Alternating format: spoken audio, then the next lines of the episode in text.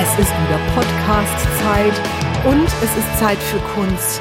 Boah, habe ich mich auf diesen Podcast gefreut. Es ist ja ein Podcast, der sich an Menschen richtet, die viel auf Bühnen unterwegs sind, die vor anderen Menschen präsentieren, beruflich viel mit anderen Menschen kommunizieren dürfen und das mit großer Begeisterung tun. Und jetzt könnte der ein oder andere Hörer sich fragen, warum denn dann Kunst?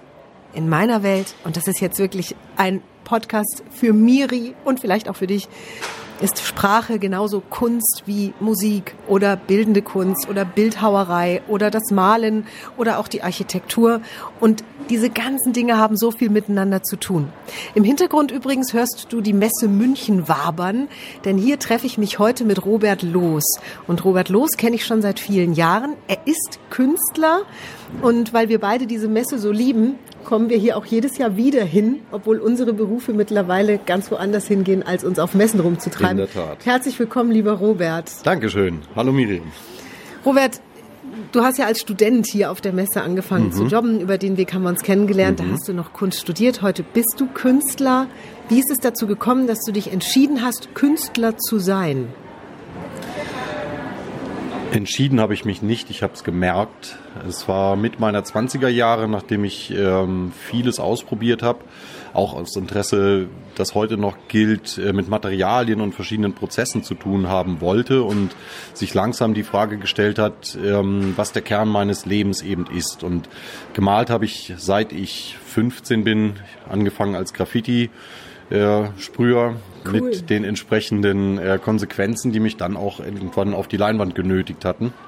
Und da habe ich festgestellt, dass äh, zunächst mal viele meiner äh, Tabus oder äh, Vorurteile der klassischen Kunst gegenüber sich plötzlich auflösten in ähm, Pauschalismen und dann ging es auf die Reise nach der Suche äh, nach dem eigenen Bild. Also was habe ich ähm, der Welt zu zeigen, was lerne ich von der Welt und was möchte ich von dem Gelernten auch wieder zurückgeben. So ging es dann irgendwann, ich meine, es war mit 24 an eine freie Kunstakademie, um sich erstmal auszuprobieren. Ich hatte eine große Skepsis dem staatlichen Ausbildungsbetrieb gegenüber, hatte auch sicherlich Angst, ähm, da nicht zu genügen. Und die Freie Kunstakademie hat mir sehr viel Spaß gemacht, hat mich sehr gelockert und aber auch sehr klar gezeigt, dass es tatsächlich ein ernsthafter Beruf ist, den man wirklich studieren kann und in dem Studienfeld sich auch wirklich noch entwickeln kann.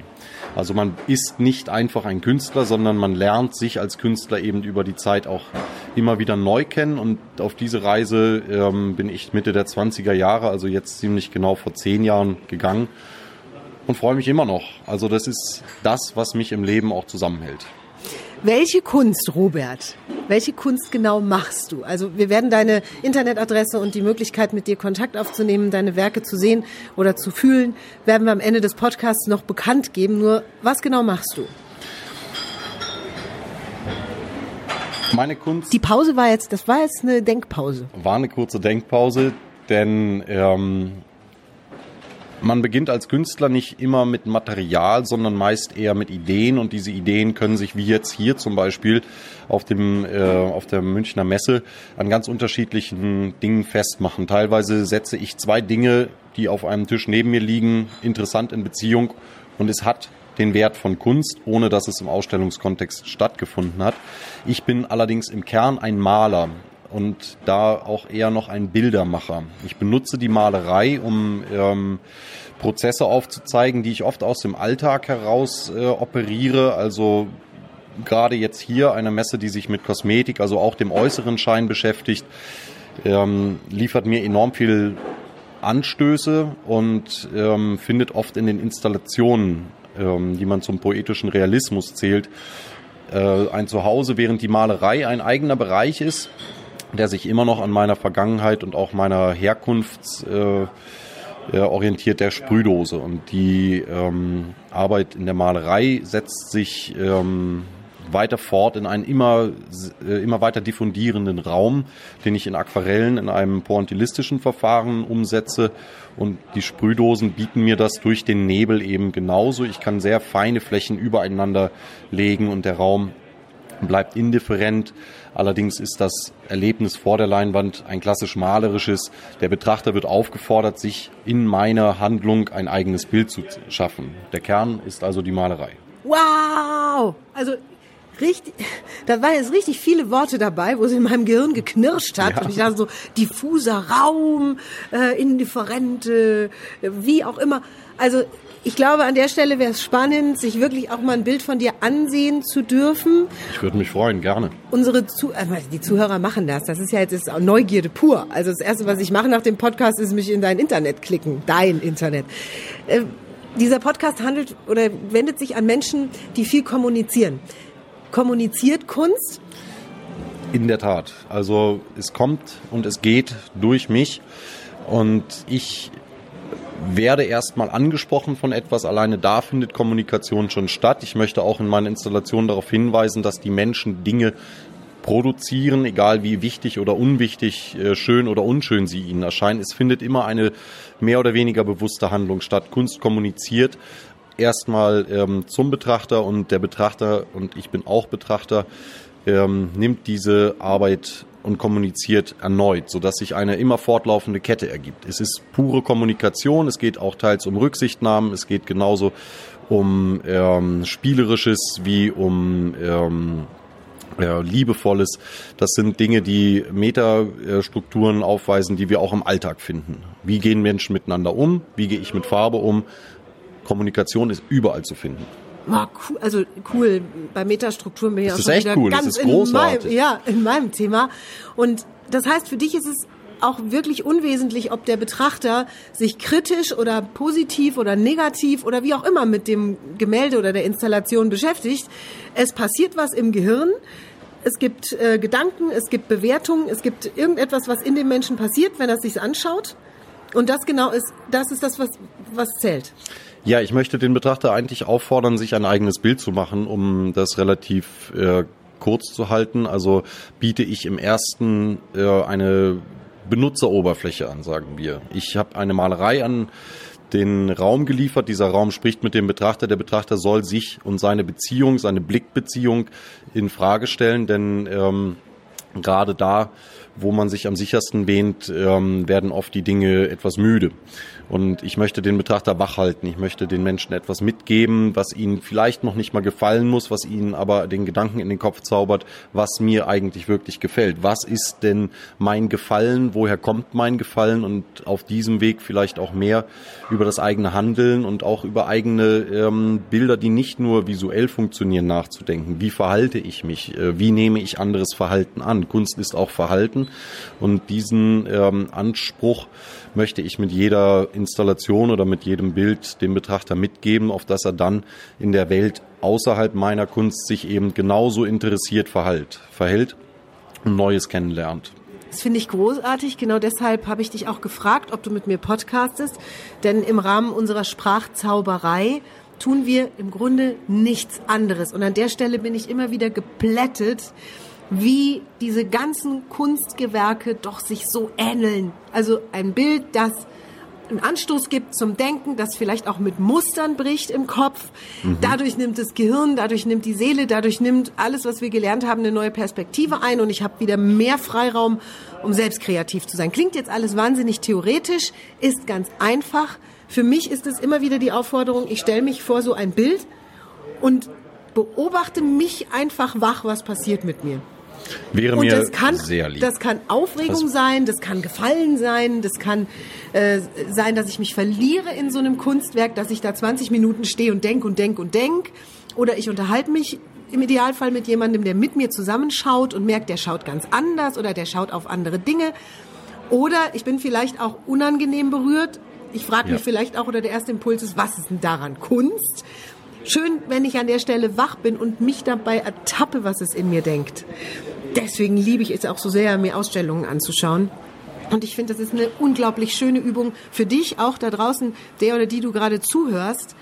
Wenn dir Kunst begegnet, egal wo, beobachte dich mal bewusst, was in dir los ist. Also was passiert da?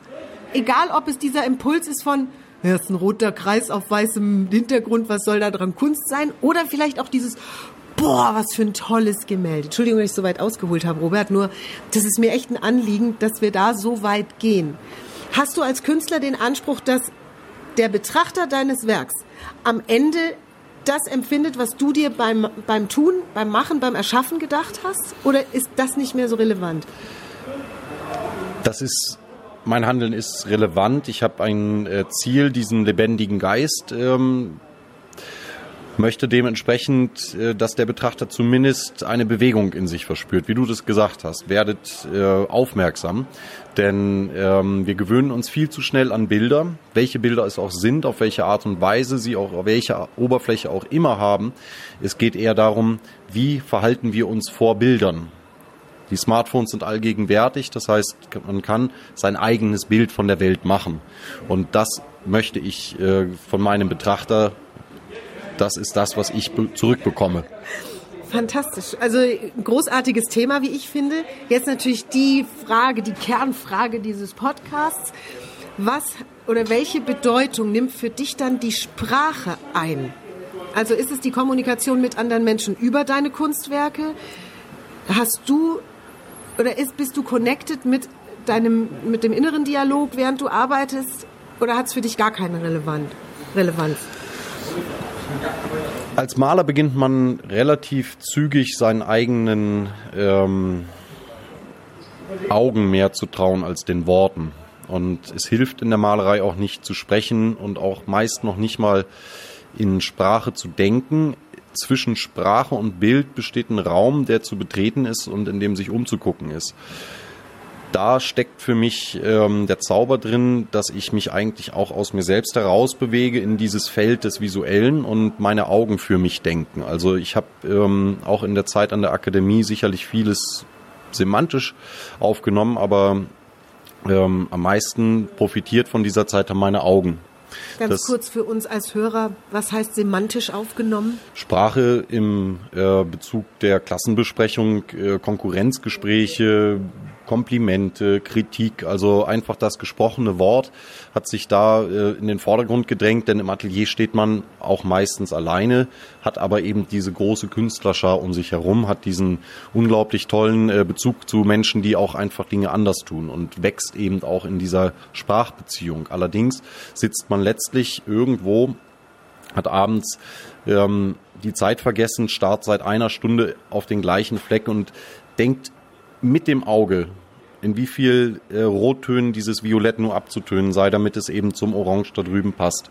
Und ähm, diese Art ähm, liebe ich sehr, weil es mir auch eine Stille und eine Erholung äh, vom oft überladenen Sprachraum verschafft, der mich bezaubert, aber auch gleichzeitig eben ein bisschen irritiert. Also das gesprochene Wort äh, ist auch, äh, wir haben momentan eine sehr äh, interessante Medienphase, in der man äh, über die Wahrheit an sich eben auch nachzudenken hat.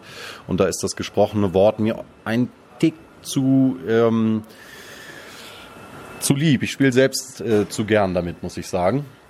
Und die Malerei ähm, hat für mich da immer mehr dieser Tatsächlichkeit die ich äh, den Menschen anbieten möchte, um sich selbst als ein tatsächlich funktionierendes äh, Teilchen in diesem System zu begreifen.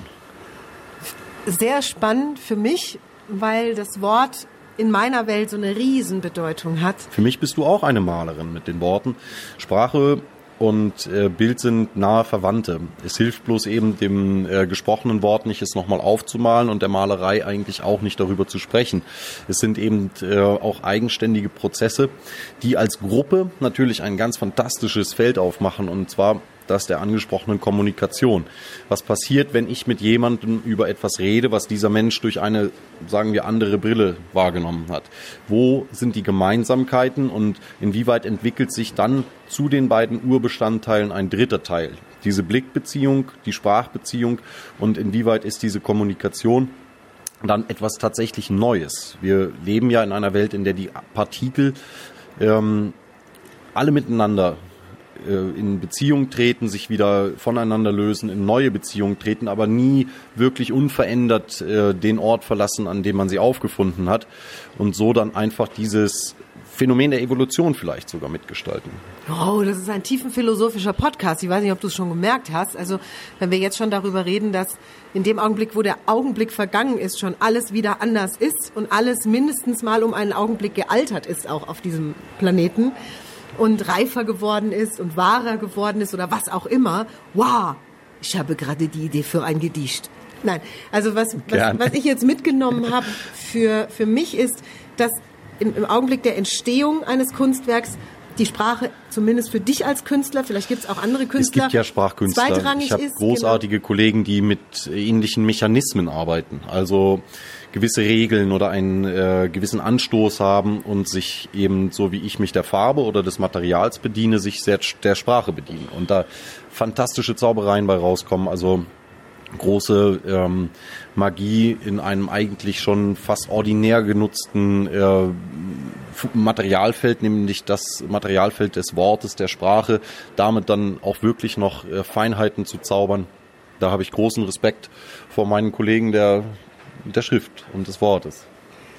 Und nochmal, was ich jetzt für mich mitnehmen würde, wäre das, was beim Betrachten eines Kunstwerks passiert macht beim Betrachter oder setzt beim Betrachter den Impuls von wieder einem neuen inneren Dialog, der ganz anders sein kann, als du es erwarten würdest als Künstler, der vielleicht auch so sein kann, wie du es dir erwarten würdest. Mhm. Und es bewegt sich etwas. Oder meinst du, dass die Wenn, Intention deines Werks immer ankommt, dass die da andockt, wo du sie haben willst? Welche Erfahrung hast du gemacht? Als Objekt oder ähm, vielleicht noch härter gesagt, als Konsumgut wird das kein Bild, keine Installation schaffen. Was wir Künstler der Menschheit aber schenken dürfen, sind neue Augen. Und mit diesen neuen Augen ähm, werden hoffentlich manche Dinge auch besser. Manche Dinge werden nämlich ähm, mit unserem immer schärfer werdenden Blick auch erst sichtbar. Und diesen genaueren, neueren Blick, den wünsche ich mir sowohl von mir und ich wünsche ihn mir auch ähm, für unser Miteinander. Das ist äh, unter dem Schaffen unserer Kunst. Und da spreche ich äh, von vielen Kollegen, die sich mit diesem Anspruch ähm, der Menschheit entgegenstellen. Das ist uns sehr wichtig. Ähm, wir haben nur die Möglichkeit, an den Punkten anzuknüpfen, äh, die traditionell auch schon wirklich fast wie eingeschliffen funktionieren und äh, müssen mit Brüchen arbeiten, die teilweise gar nicht unbedingt angenehm sind, gar nicht äh, beabsichtigt sind, in dem Sinn, dem anderen zu schaden, sondern jemanden dermaßen zu irritieren, auf dass er selbst vielleicht gestärkt in die Zukunft gucken kann oder in der Zukunft gestärkter auf Vertrautes guckt. Gibt es Kunstwerke von dir, die und ich möchte jetzt mal nicht so weit gehen und sagen, konsumiert werden können, nur die Menschen sich nach Hause holen können, weil sie das Gefühl haben, der Blick auf dieses Kunstwerk tut mir auch jeden Tag gut. Oder ich möchte den Blick immer haben. Oder ist es zu groß, zu geht, geht, nur, geht nur Ausstellung? Nein, es gibt ähm, ganz tolle kleine Situationen, in denen ich im Fremdraum anderer Wohnungen oder auch schon in Sammlungen oder Museen auftauche und ich bin jedes Mal irritiert, weil ich ähm, ja, weil es macht mich glücklich, äh, bei den Menschen zu sehen, ähm, dass sie wirklich eben mit Hört mir leben. Ihr was? Da ist er wieder, der bescheidene Künstler. Ich liebe das ja am Robert. Nur äh, Robert, du machst so eine tolle Kunst. Ich würde es gern einfach mal empfehlen. Also es gibt so viele Menschen, die auf der Finde sind nach genau dem richtigen Objekt, ja. um den Blick noch weiter zu schärfen oder um sich zu Hause auch eine tolle neue Perspektive zu eröffnen. Und warum nicht einen Robert Los? Also, ne, warum nicht? Und warum nicht über einen Podcast von einer Teleshopping-Moderatorin? Das wäre für ich, mich schon wieder so. Ich liebe unsere Kombination, ganz ehrlich, Miriam. Seit Jahren sind wir ja. da dran. Das ist eine ähm, auch letztlich sehr ehrliche Frage, die du mir stellst. Und ich habe eine Website, auf der ich äh, euch natürlich einlade. Guckt rein bewegt euch auf dieser Seite. Das, was ihr vor meinen Installationen machen sollt und das, was ihr vor meinen Bildern auch im aktiven äh, Miteinander machen sollt, sollt ihr auch auf der Website tun. Das heißt, ähm, ihr sollt zoomen und scrollen. Die Bilder sind versteckt teilweise. Ihr sollt euch darauf bewegen und euer eigenes Bild machen.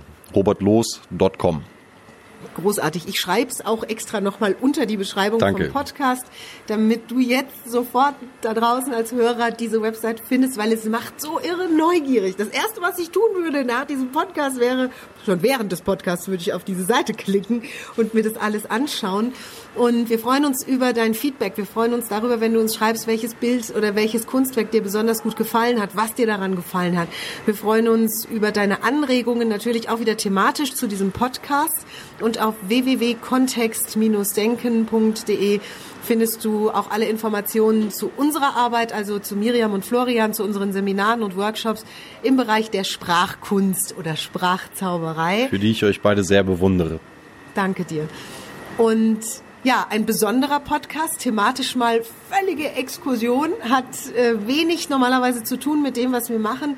Und gerade dieses Verbinden von allem, Robert weiß, ich komme vom Theater, da wird gemalt, musiziert, da wird gesprochen und da ist irgendwie alles zusammen. War schon immer das, was ich am meisten geliebt habe. Schön, lieber Robert, dass ich mit dir diesen Podcast jetzt auch um die bildende Kunst erweitern durfte. Und diese Sparte wird auch sicher noch ein paar Mal vorkommen. Freut mich auch sehr. Also geht raus, entdeckt die Welt, macht euch euer eigenes Bild. Und in dem Sinne, danke Miriam. Danke, lieber Robert. Danke an dich fürs Zuhören und bis zum nächsten Dienstag. Dann gibt's wie immer frisches Futter aus Sprachzauberhausen. Bis dann. Tschüss. Ciao.